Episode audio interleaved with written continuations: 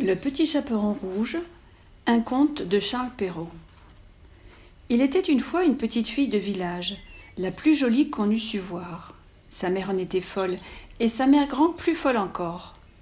Cette bonne femme lui fit faire un petit chaperon rouge, qui lui seyait si bien que partout on l'appelait le petit chaperon rouge. Un jour sa mère ayant cuit et fait des galettes lui dit Va voir comme se porte ta mère grand, car on m'a dit qu'elle était malade. Porte-lui une galette et ce petit pot de beurre. Le petit chaperon rouge partit aussitôt pour aller chez sa mère grand, qui demeurait dans un autre village. En passant dans un bois, elle rencontra compère le loup, qui eut bien envie de la manger. Mais il n'osa, à cause de quelques bûcherons qui étaient dans la forêt. Il lui demanda où elle allait.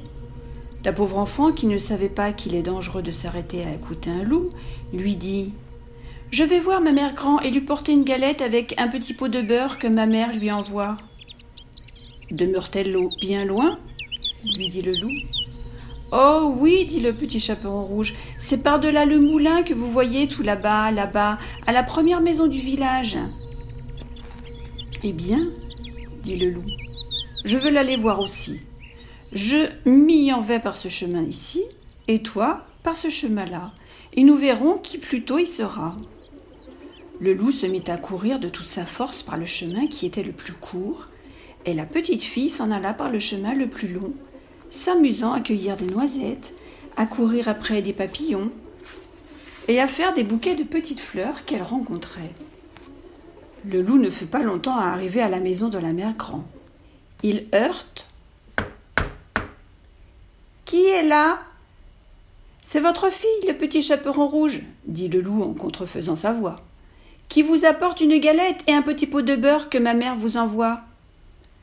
La bonne mère Grand, qui était dans son lit à cause qu'elle se trouvait un peu mal, lui cria Tire la chevillette, la bobinette, cher Le loup tira la chevillette et la porte s'ouvrit.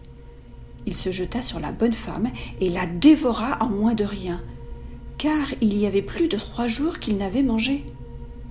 Ensuite, il ferma la porte, et s'alla coucher dans le lit de la mère Grand en attendant le petit chaperon rouge qui quelque temps après vint heurter à la porte.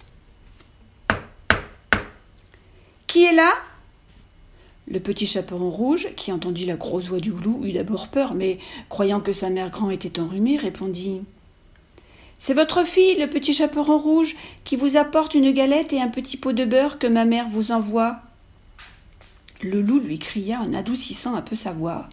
Tire la chevillette, la bobinette, cher rat. Le petit chaperon rouge tira la chevillette et la porte s'ouvrit. Le loup, la voyant entrer, lui dit en se cachant dans le lit sous la couverture. Mets la galette et le petit pot de beurre sur la huche et viens te coucher avec moi. Le petit chaperon rouge se déshabille et va se mettre dans le lit, où il fut bien étonné de voir comment sa mère grand était faite en son déshabillé. Elle lui dit Ma mère grand, que vous avez de grands bras. C'est pour mieux t'embrasser, ma fille. Ma mère grand, que vous avez de grandes jambes. C'est pour mieux courir, mon enfant. Ma mère grand, que vous avez de grandes oreilles. C'est pour mieux écouter, mon enfant. Ma mère grand, que vous avez de grands yeux. C'est pour mieux voir, mon enfant. Ma mère grand, que vous avez de grandes dents. C'est pour te manger. Et en disant ces mots, ce méchant loup se jeta sur le petit chaperon rouge et la mangea. Moralité. On voit ici que de jeunes enfants, surtout de jeunes filles belles, bien faites et gentilles, font très mal d'écouter toutes sortes de gens, et que ce n'est pas chose étrange s'il en est tant que le loup mange. Je dis le loup, car tous les loups ne sont pas de la même sorte. Il en est d'une humeur accorte, sans bruit, sans fiel et sans courroux, qui, privés, complaisants et doux, suivent les jeunes demoiselles jusque dans les maisons, jusque dans les ruelles. Mais hélas, qui ne sait que ces loups doucereux, de tous les loups, sont les plus dangereux